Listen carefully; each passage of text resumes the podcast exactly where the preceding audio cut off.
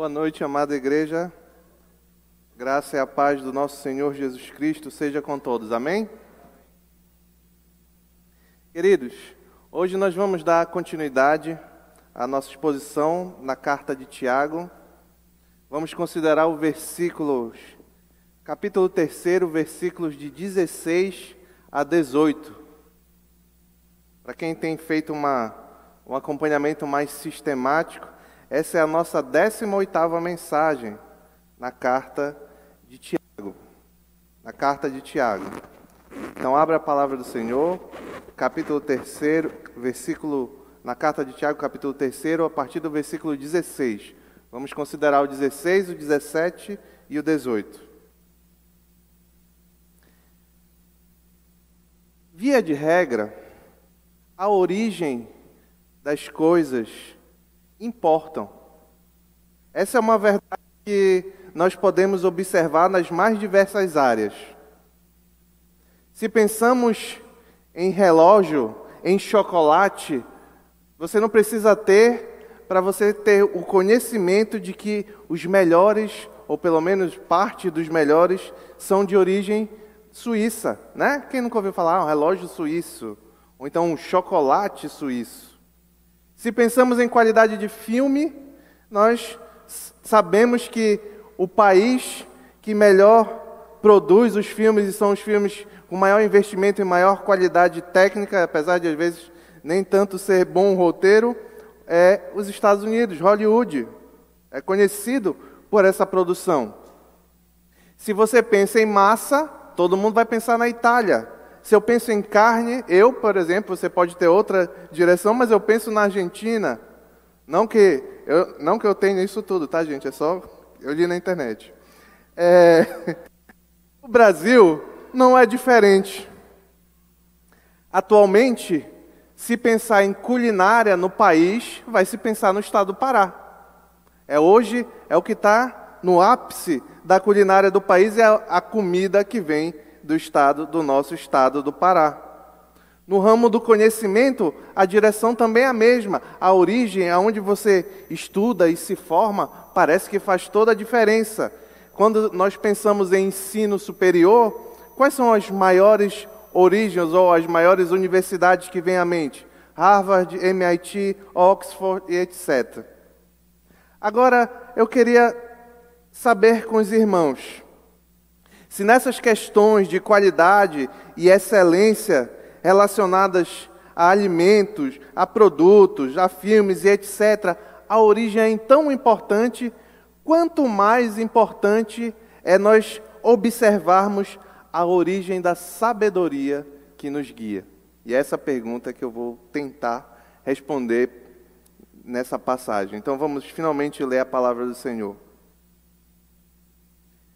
Tiago, capítulo 3, a partir do versículo 16. Pois onde há inveja e ambição egoísta, aí há confusão e toda espécie de males.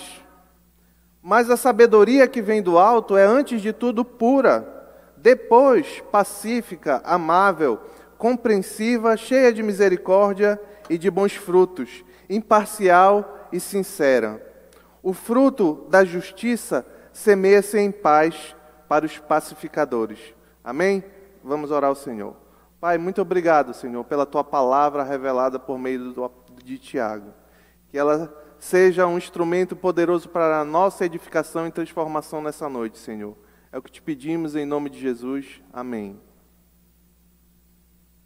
No último domingo, nós consideramos aqui o início dessa pequena sessão na carta que vai do versículo 13 ao versículo 18, e nós consideramos aqui, no último domingo, os versículos de 13 a 15. E vimos que o caráter prático de Tiago salta aos olhos. A semelhança da fé que é revelada em boas obras, a sabedoria também é perceptível por meio das nossas ações. Da verdadeira sabedoria, vimos, procedem obras praticadas com humildade Porém, da falsa sabedoria, e foi o nosso título da mensagem do domingo passado, a sabedoria de baixo, procedem a inveja amarga e ambição egoísta. A origem da sabedoria, como nós vemos, para quem lê na versão NVI, sabedoria está tá entre aspas, a origem da sabedoria naqueles versículos é, na verdade, ela é uma ausência de sabedoria que tem origem terrena, carnal e demoníaca. Vimos isso aqui. Hoje nós vamos aprender sobre uma sabedoria diferente, muito melhor, com uma origem mais excelente, a sabedoria do alto. O primeiro ponto é que eu destaquei aqui foi são os frutos da falsa sabedoria. Está lá no versículo 16, mas eu vou ler a partir do versículo 15 para dar o contexto e também porque esses, essas duas mensagens, a do domingo passado e a de hoje, elas são interligadas. Pelo tempo, a gente não faz sequencialmente, mas pense como uma sequência. Se você não viu ainda e puder e quiser, depois veja no nossa, na internet, no nosso canal do YouTube. Então vamos lá. Tiago, capítulo 3, versículos 15 e 16. O 15 é a título de contexto. Esse tipo de sabedoria, notem que está entre aspas para quem tem a NVI, que quer dizer falsa sabedoria. Esse tipo de sabedoria não vem dos céus, mas é terrena, não é espiritual, mas é demoníaca. Pois, e agora esse versículo que importa para a gente: Pois onde há inveja e ambição egoísta, aí há confusão e toda espécie de males. Dá para notar, pelo início do versículo 16, que ele é intimamente relacionado ao versículo 15. Porque agora ele vai revelar, no versículo 15 ele está tratando da falsa sabedoria, e agora no versículo 16 ele vai revelar quais são as consequências de quem é do, do uso ou de quem é guiado pela falsa sabedoria. Quando membros de uma igreja se tornam instrumentos para propagar a sabedoria demoníaca, de baixo ou falsa, as consequências são trágicas. É isso que Tiago está dizendo aí. Pois onde há inveja e egoísmo, olha o início do 16, o que, que acontece? Há confusão e toda espécie de males.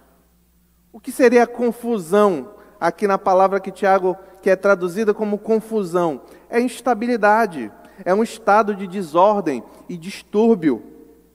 E o que seriam males? Males é aquilo que é eticamente mal, vil, perverso, ou seja, para ficar bem claro, é o pecado. É mal, é o que desagrada a Deus, é o pecado.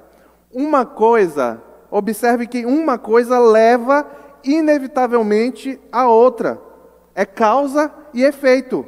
Se há inveja, há confusão. O que é inveja? E a gente vai comparar esses dois males e as suas consequências, né? essas duas é, consequências da sabedoria falsa e o que elas geram. O que é inveja? Eu comentei isso aqui domingo passado. Mas, resumidamente, inveja é aquele que fica, não gosta, desgosta, tem ressentimento e ódio com o que acontece de bem com o outro, com o próximo, da graça recebida, da, da, da da prosperidade que a pessoa tem, da, da condição que outra pessoa tem, ele não gosta.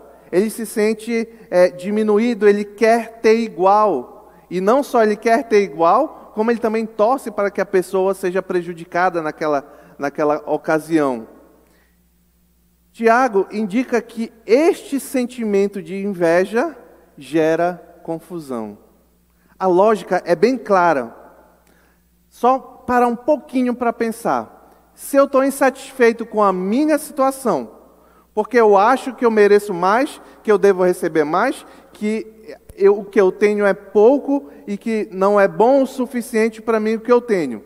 E eu estou insatisfeito com a situação do outro. Eu acho que o outro tem muito, está recebendo muita glória, muita honra, tá, tem muito dinheiro, tem muita oportunidade, e ele não é merecedor daquilo, a consequência disso é confusão. Porque o invejoso, ele é um solo fértil de murmuração. Quem está insatisfeito, reclama. Como é que se revela a, insatisfa a insatisfação? Reclamando. Então, o invejoso que está insatisfeito com a sua situação e a dos outros, por razões diferentes, a dele porque ele quer melhorar e a dos outros porque ele quer piorar, ele é um murmurador. Ele é aquele que vai fazer críticas maldosas, que vai aproveitar cada oportunidade para fazer uma fofoca, vai unir grupos para talvez criar contendas. E quando isso acontece no seio da igreja, então, é especialmente prejudicial. Essa é a consequência da inveja que o apóstolo Tiago quer destacar. Agora, ele diz também que se a ambição egoísta, ou quem está lendo na eh, revista é atualizada, sentimento faccioso, a consequência natural é toda espécie de males, toda espécie de pecado. A ambição em si, queridos, não é uma coisa ruim. Depende do que você intenta, do que você almeja alcançar. Ela pode ser benéfica se você tem ambição de se tornar mais santo. Se você tem ambição de orar mais. Se você tem ambição de caminhar cada vez mais nos caminhos do Senhor, de ajudar o próximo. A ambição em si, ela não é algo ruim. Agora, se a minha sabedoria é guiada por motivos egoístas, então a minha ambição passa a gerar males ela se torna egoísta e, consequentemente, gera pecado. A ambição egoísta é a, o agir daquele que se preocupa somente com o próprio interesse. E quando eu me preocupo com o meu próprio interesse, naturalmente eu elimino o interesse e a vontade de Deus. Não dá para fazer as duas coisas ao mesmo tempo. Essa verdade ela fica bem clara no ensino que nosso Senhor Jesus Cristo diz lá em Mateus, capítulo 6, versículo 24. E aqui no contexto, nosso Senhor Jesus está falando de dinheiro, mas o princípio é o mesmo. É um texto muito conhecido dos irmãos. Mateus capítulo 6, versículos 24. Diz assim: Ninguém pode servir dois senhores, pois odiará um e amará outro, e se dedicará a um e desprezará o outro. Vocês não podem servir a Deus e ao dinheiro ao mesmo tempo. É isso que nosso Senhor Jesus Cristo está dizendo. Mas aqui ele está se referindo, a, existe um princípio por trás, não é só relativo ao dinheiro. É relativo a qualquer coisa que você adore ou coloque em prioridade na sua vida no lugar do Senhor. Então, ambição egoísta, o desejo de satisfazer primeiramente os nossos desejos, nos faz, consequentemente, servir em primeiro lugar a nós mesmos. Nós deixamos de buscar a vontade e o interesse de Deus para buscar a nossa vontade e o nosso interesse. É a mesma realidade que o nosso Senhor Jesus Cristo está destacando aqui. E a consequência disso é pecado, é males que Tiago diz, é idolatria é um ídolo. Eu passo a ser o meu próprio ídolo. O maior problema do invejoso e, ou do egoísta é que ele nega a justiça de Deus e, consequentemente, o próprio Deus e o seu atributo de justiça. O que, que eu estou querendo dizer com isso? Vou repetir aqui. O maior problema do invejoso ou egoísta é negar a justiça de Deus e, consequentemente, o próprio Deus e seu atributo de justiça. Vamos lá. Se tanto o invejoso como o egoísta, eles partem, esses dois males surgem do mesmo princípio, do orgulho, o desejo de satisfazer a si mesmo, como a gente acabou de ver. Se o interesse, se o nosso interesse é satisfazer em primeiro lugar a nossa vontade, nós é, achamos que aquilo que acontece conosco a situação que nós estamos, ela não está correta. Ela está equivocada. Ou seja, estamos sendo alvos de injustiça. Porque se eu mereço mais e eu não tenho, é injustiça que está acontecendo comigo. Eu estou sendo injustiçado. Só que se eu acho que a minha situação que eu vivo é uma condição injusta, quem foi que me colocou nessa condição injusta? Quem é soberano? Quem define todos os caminhos e todos os meios? Se eu estou sempre insatisfeito, eu sempre quero algo mais, sempre eu acho que o que acontece comigo está errado, o que acontece com os outros está errado, então automaticamente eu estou dizendo que o que o Senhor faz e o que o Senhor fez está errado. Só que gera, se eu penso dessa forma, existe uma consequência mais grave ainda. Quando nós estudamos na palavra do Senhor o ser de Deus, o ser de Deus, o que é Deus, ele é, ela, a palavra do Senhor revela a Deus por meio de seus atributos. E um desses atributos é justiça. E o atributo de Deus é aquilo que faz parte do que ele é. Se você tira um pedaço, deixa de ser Deus. Se Deus não for perfeito, ele deixa de ser Deus. Se Deus não for infinito, ele deixa de ser Deus. Se Deus não for justo, ele deixa de ser Deus. Esse é o ensino da palavra. Então, se tudo que acontece comigo, se o Deus soberano sobre todas as coisas, eu creio nisso, me coloca em uma situação que eu sou injustiçado, se eu acredito nisso piamente, é porque eu estou dizendo que Deus não é Deus. Que consequência grave. Eu, eu, eu fiquei muito preocupado aqui quando eu li isso aqui. Se achamos que merecemos mais ou somos mais, então Deus errou em sua soberania. Mas a palavra do Senhor diz o contrário. Olha o que diz a palavra do Senhor em Deuteronômio, capítulo 32. Marque esse texto. Esse texto é, é importantíssimo para a gente andar sempre, como o pastor falou aqui na frente, contente. Contente, falou hoje pela manhã, contente com o que o Senhor nos proporciona. Deuteronômio, capítulo 32, versículos 3 e 4. Diz assim a palavra do Senhor: Proclamarei o nome do Senhor, louvem a grandeza do nosso Deus, Ele é a rocha, as suas obras são perfeitas e todos, não é? Alguns, só quando é bom para mim, não. Todos os seus caminhos são justos, é Deus fiel, que não comete erros, justo e reto Ele é. Meu irmão, se eu estou querendo me queixar de alguma coisa, se eu acho que eu fui injustiçado, se eu acho que Deus está me preterindo, vamos ler esse versículo. Anote, marque na sua Bíblia esse versículo. Olha como ele é poderoso, ele é rocha. As suas obras são perfeitas e todos os seus caminhos são justos. É Deus fiel, não comete erros. Justo e reto ele é. Note que o texto, como eu estava falando dos atributos de Deus, não diz justo e, justiça e retidão ele faz. Não, é o que ele é, faz parte do que ele é. Um bom exercício, então, para cada um de nós, quando esse sentimento, essa tentação de, de sentir essa inveja, essa ambição egoísta brotar no nosso coração, é não olhar para quem tem mais do que nós, é olhar para quem tem menos. É olhar para quem tem menos é nos humilharmos diante do Senhor, sempre com o coração em gratidão pelo que nós temos. O pastor falou agora há pouco. Que paz, que alegria nós temos de estar na casa do Senhor, podendo estar juntos em comunhão.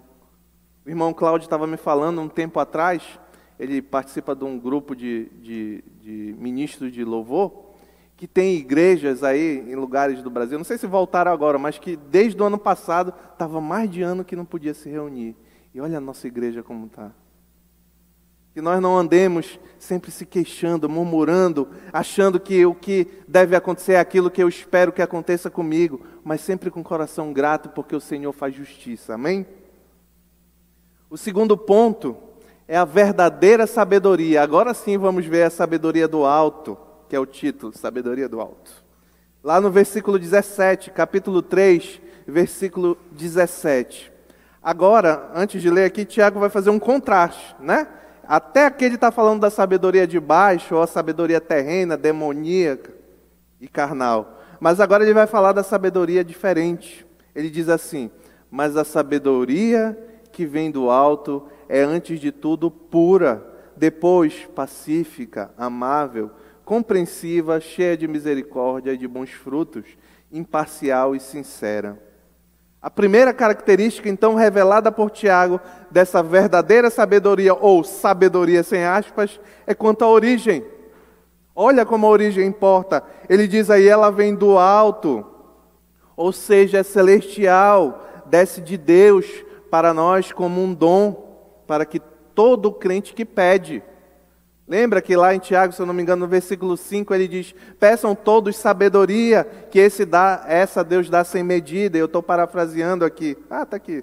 E se algum de vocês tem falta de sabedoria, peça a Deus, que a todos dá livremente, de boa vontade, e lhe será concedida. A intenção aqui do texto de Tiago não é afirmar que essa sabedoria de Deus infundida como que essa sabedoria de Deus que vem como dom é como uma infusão mística. É como você pede sabedoria e Deus solta um poder em cima de você e você fica sábio. Não é essa a ideia de sabedoria. A ideia de sabedoria que Tiago quer passar aqui é quando a pessoa vai tomando decisões uma após outra, dependentes da vontade do Senhor, sendo guiada pelos mandamentos, pela palavra do Senhor. É essa que é a sabedoria. Não é que eu me ajoelho, Senhor, me dá sabedoria. Ele dá para todo mundo, né? Que o texto está dizendo. Então, Senhor, me dá sabedoria e agora ser sábio em tudo. Não. É um exercício de atividade, de buscar, de caminhar em santidade, em harmonia com a vontade do Senhor. Essa é a primeira característica que Tiago destaca da sabedoria. Ela verdadeira, ela vem do alto. A segunda é que, antes de tudo, ela é pura. Olha o que ele diz lá. Antes de tudo, ela é pura. Essa característica é, de pureza guarda uma supremacia lógica em razão das demais características que serão ainda apresentados. É por isso que ele começa dizendo assim: essa sabedoria celeste que vem do alto, ela é antes, e aqui antes não é cronologicamente, mas é logicamente, ela tem preferência, ela é mais importante. Ela vem, ela é antes de tudo pura. E nesse texto, a palavra pureza representa aquilo que é imaculado, inviolado, inocente, ou seja, santo, santa. A sabedoria pura dos céus, ela é santa, ela é livre do pecado. Essa aqui, a palavra que Tiago usa aqui, é a mesma palavra que aparece na primeira carta de João, se referindo a Cristo como puro como santo. Olha lá. 1 João capítulo 3, versículo 3. 1 João capítulo 3, versículo 3. Diz assim: Todo aquele que nele, em Cristo, tem esta esperança, purifica-se a si mesmo, assim como ele é puro. É a mesma palavra. João está usando a mesma palavra que Tiago usou para destacar a santidade, é a ausência de mal. Lembra que a ambição egoísta e inveja gera mal? Pois é, a, a, a, sabedoria do alto é diferente, ela gera santidade, ela gera pureza. E essas duas primeiras características apresentadas, elas são interligadas. Por quê? Porque ela é pura, porque ela vem de Deus, porque ela vem do alto, porque Deus é puro, Deus é santo sede santos, porque eu sou santo. Então, não é separada uma da outra, elas são juntas, elas são interligadas. Ela é pura e santa essa sabedoria, livre do pecado, porque ela vem da parte de Deus. João, também nessa primeira carta dele, ilustra muito bem a santidade e a pureza do Senhor como a luz. Então, os irmãos conhecem esse texto. É, Deus é luz e nele não há trevas. O que ele está dizendo, o que o João quer dizer ali naquela passagem do capítulo 1 da sua carta, primeira carta, é que Deus é de, de tal forma puro e santo que o pecado é impossível de, de, de, de macular, de, de manchar, de sujar. Não, ele é luz e não há trevas. Você já ligou a lâmpada num quarto escuro? Quando você liga a lâmpada, cadê as trevas? Foram embora. Assim é Deus, Ele é luz e nele não há trevas. Portanto, a sabedoria celestial não é afetada pelo pecado. E isso tem uma aplicação e uma lição muito interessante em nossos dias. É por isso que essa sabedoria que é pura, santa e imutável é que a palavra do Senhor e o caminhar do cristão, ele não é moldado pela cultura. Ele não é moldado pela sabedoria que vem de fora. Ele não é moldado por outra sabedoria qualquer que seja, que não a que venha do alto, que venha do Senhor. Pois a sabedoria do Senhor é pura, santa e agradável. É por isso que nós cristãos somos regidos pela palavra do Senhor e não por qualquer outra sabedoria. É por isso que não importa em que contexto nós vivamos, nós não vamos ceder jamais ao que o mundo diz que é, por exemplo, o feminismo. Que as mulheres, porque o feminismo ele já avançou um pouco mais, né? Antes é porque as mulheres têm que ter os mesmos direitos. Agora, as mulheres são superiores aos homens. Só que falham muito, primeiro, porque estão absorvendo sabedoria que não vem de Deus. Segundo, não precisa de, de ensino, de doutrina nenhuma, para nós entendermos que tanto homem como mulher guardam o mesmo valor diante de Deus. Basta ler a palavra. A imagem de Deus os criou. Quem é que é a imagem de Deus? E nós consideramos isso aqui em algumas mensagens atrás. A imagem de Deus os criou. Homem e mulher os criou. Quem foi que disse que a mulher é inferior? Não foi a sabedoria que vem do alto. A mesma coisa é quanto ao aborto. Como é que o contexto, os ensinos que vêm do homem, os ensinos que vêm da humanidade, que vão revelando que nós temos direito de decidir o que vamos fazer com o nosso corpo, porque estamos insatisfeitos, né? porque temos inveja, egoísta, então nós achamos que nossos, as mulheres, especificamente na questão do aborto, meus corpos, meus, meu corpo, minhas regras. Só que essa não é a sabedoria do Senhor. A sabedoria do Senhor é teu corpo, regras do Senhor. É completamente diferente. Ideologia de gênero, então, nem se fala.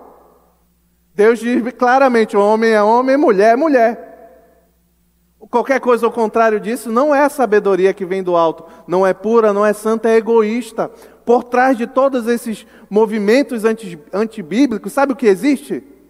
O desejo de satisfazer a própria vontade.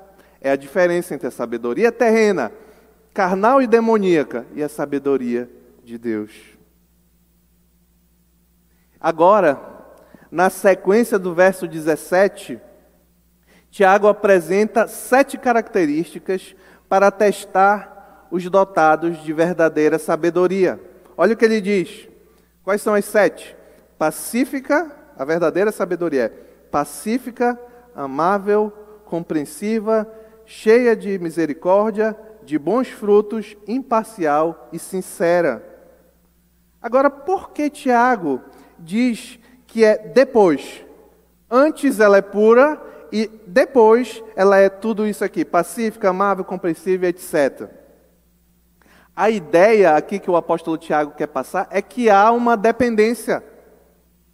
Porque é importante que todas essas características subsequentes aqui, ela esteja primeiramente ligada à pureza. Ela tem que ser santa. Eu posso ser pacífico e pecador. Eu posso ser compreensivo e pecador. Eu posso ser até misericordioso e pecador, com bases no pecado. Eu posso ser imparcial, mas com uma mentalidade pecadora. Então o que ele está dizendo? Primeiro, ela é pura, ela vem do alto, é a vontade de Deus, e depois ela vai revelar, junto com a pureza, essas outras características. E vamos ver uma a uma aqui rapidamente. A primeira é pacífica. A sabedoria divina não é contenciosa, ela não gera contenda, não é beligerante, está disposto a brigar o tempo todo, aquele que qualquer momento está disposto a retrucar, a brigar, ela não é assim. A sabedoria do homem leva à competição, à rivalidade e à guerra. É o que nós vamos considerar na sequência, nas próximas mensagens. Mas a sabedoria de Deus conduz à paz.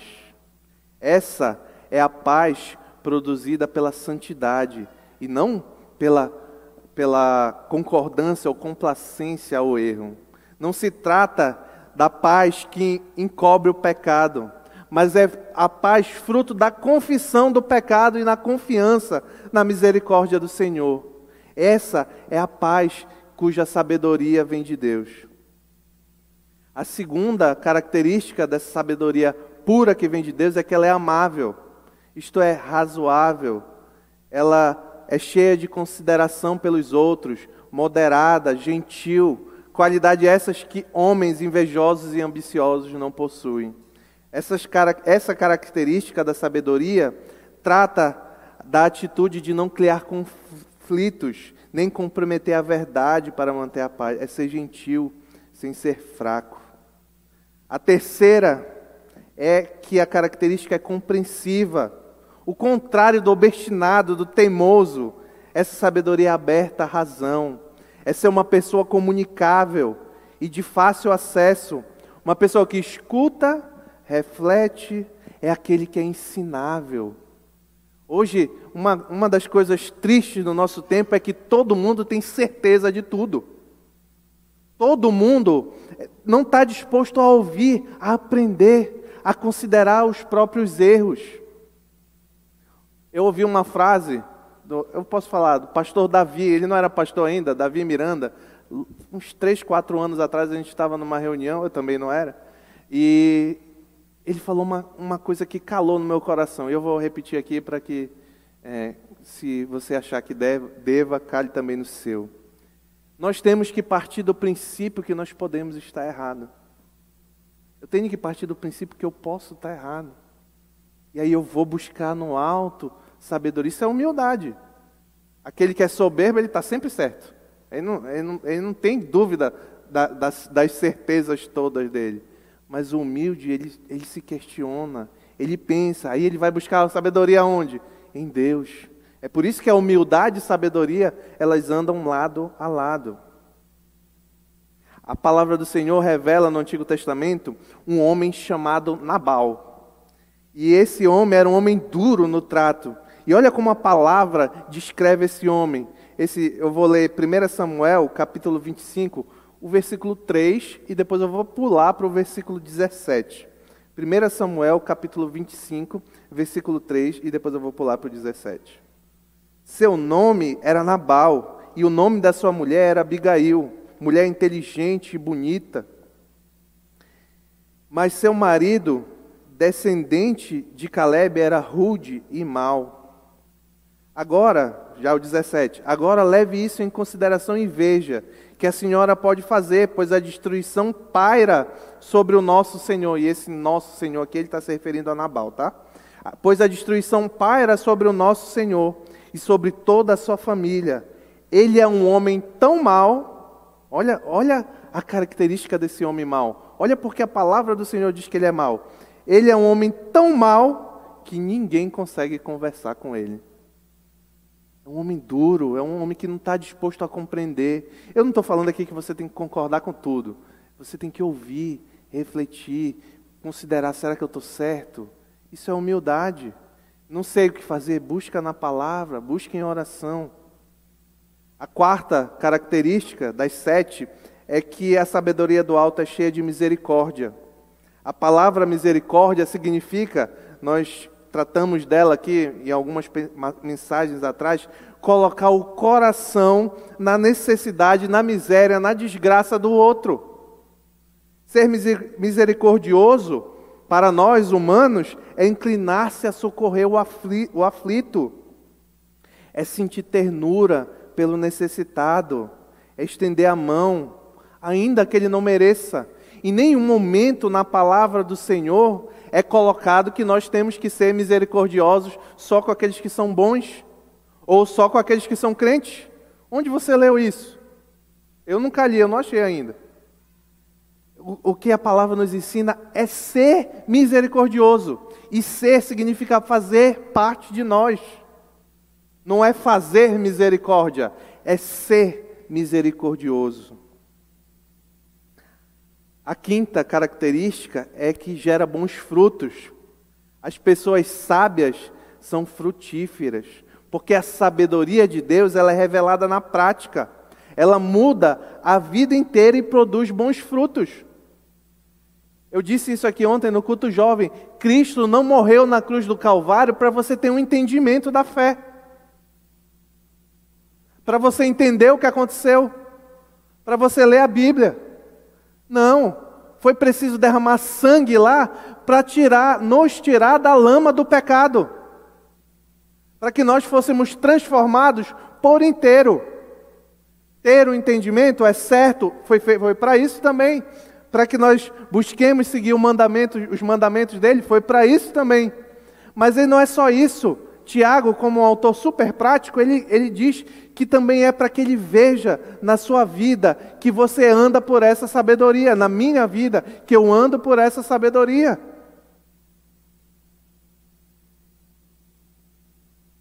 No contexto maior da carta, o sábio é aquele que mostra a fé viva com boas obras. É aquele que controla a língua e tem uma língua bendizente. A sabedoria de Deus do alto é que leva a isso. A sexta característica é que ela é imparcial. E aqui quer dizer que não tem ânimo dobre, não é duvidosa. A palavra traduzida aqui como imparcial é que não é dividida em julgamento que uma hora acha uma coisa e outra hora acha outra coisa. Quando você tem quando você possui, busca e recebe a sabedoria de Deus, você julga conforme a verdade e não conforme a pressão, conveniência. Você colhe as informações, escuta, reflete e então toma decisão com base na palavra de Deus, não pelo que os outros dizem, não pelo que está na moda. A sétima característica é que ela é sincera.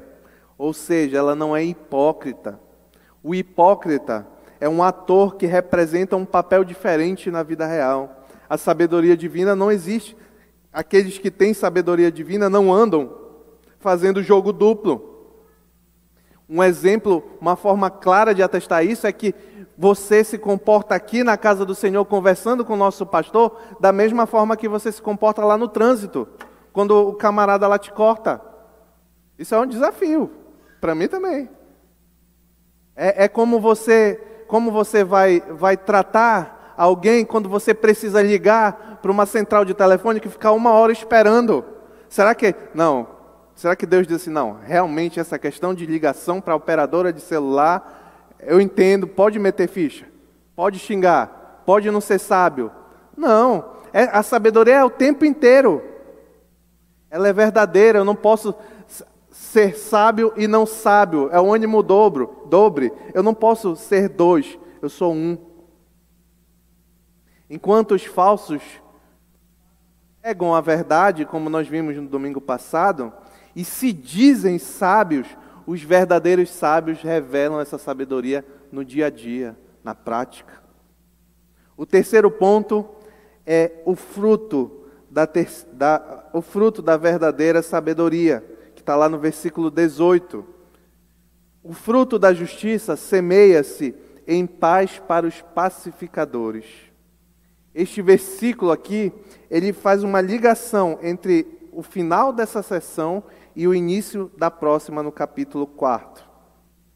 Acabamos de ver aqui no verso 17 que a sabedoria que vem do alto, ela gera paz, ela é pacífica na sequência, Tiago vai tra tratar de conflitos, como eu já disse. Só que a ideia que Tiago mostra aqui, ele está ilustrando uma dessas características da sabedoria como um processo de plantio.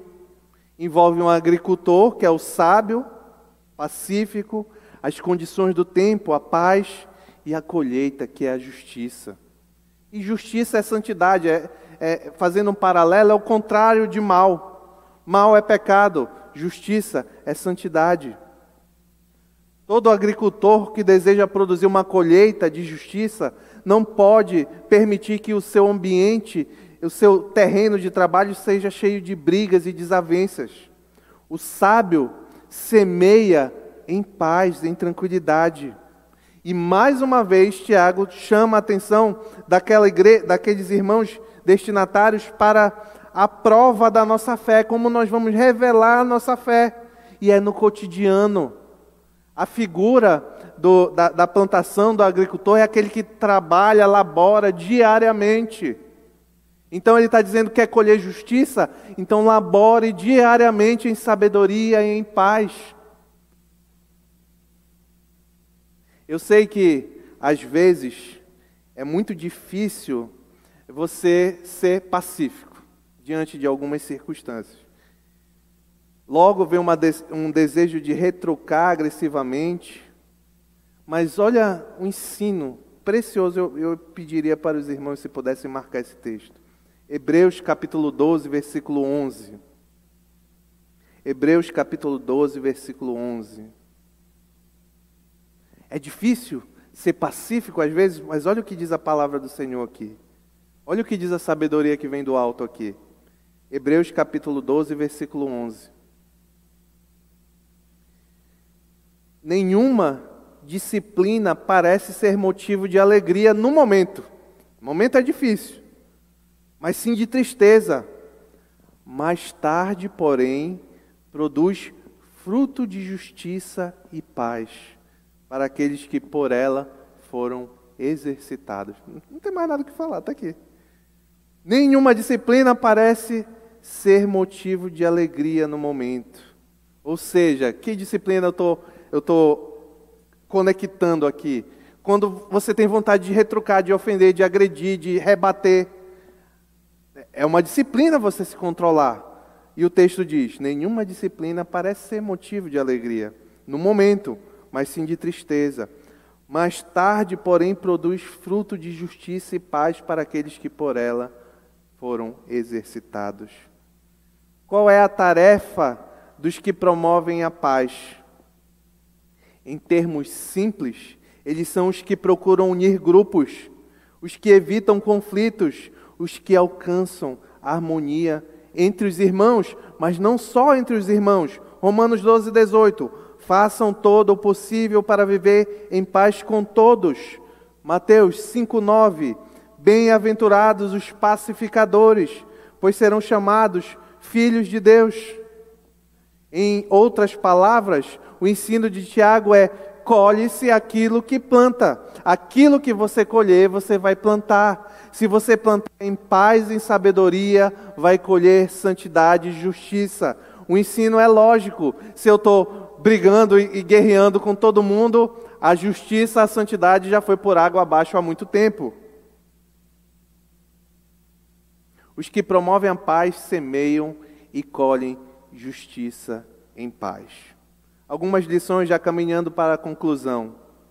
Nesses tempos tão beligerantes de tantas brigas, tantas divisões e contendas, em que todos estão armados o tempo todo, qual tem sido a nossa postura? Escolher um lado da guerra? Será que tem sido essa a nossa sabedoria? Ser pacificador envolve muitas vezes ceder, se humilhar. Que meios nós temos adotado para pacificar? Existe algum litígio, alguma briga? Existe alguém que está é, com inimizade na sua família, no seu trabalho, aqui no, no grupo que você serve aqui na igreja? Existe alguém que está criando confusão em algum lugar? Que papel você tem tomado nesse meio? Tem sido instrumento para trazer a paz, para plantar em paz e colher justiça? Maridos e esposas, aqui é muito difícil. Aqui é um negócio muito difícil, mas não é desculpa para não fazer ser difícil. Nós devemos buscar a sabedoria do Senhor para sermos pacificadores nos nossos lares. Quem nós respeitamos, aqui está um, um, um ponto aqui que, que eu acho que pode nos mostrar muito se às vezes estamos andando equivocadamente. Quem nós respeitamos e admiramos mais? Homens arrogantes do mundo ou cristãos humildes e fiéis a Deus? A quem eu tenho dado honra?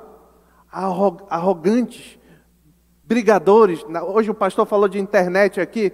Internet é um falando mal do outro o tempo todo. São esses homens que nós estamos idolatrando? Ou exemplos de cristãos humildes e fiéis ao Senhor nos são mais caros? Para finalizar, o grande pacificador de todos os pacificadores é Jesus Cristo. E ele, a obra de pacificação de Jesus Cristo foi somente para inimigos. Ele não morreu para salvar nenhum amigo. Todos que são amigos de Cristo são, são frutos da obra que ele já fez, da pacificação que ele já gerou. Todos aqueles que foram salvos desde o Antigo Testamento, desde Adão até o final dos tempos, é todos, todos serão pela obra de Cristo. E esses, todos, a palavra diz, éramos inimigos de Deus. Fomos reconciliados em Cristo Jesus. Que sabedoria pacificadora é esse do exemplo de Cristo? Finalizando, eu fiz uma tabelinha aqui, resumido, para mostrar a diferença das duas sabedorias. A de baixo, ela tem inveja amarga, ela tem ambição egoísta, ela é mentirosa, nega a verdade, isso está tudo no versículo 14. É terrena, carnal, demoníaca e gera confusão e males. A do alto, ela é humilde, pura, pacífica, amável, compreensiva, misericordiosa, frutífera, imparcial e verdadeira. Qual é a nossa sabedoria, meus irmãos? Escolher um lado dessa coluna, pois então demonstre em seu procedimento. É isso que Tiago nos diz. Em nome de Jesus, amém.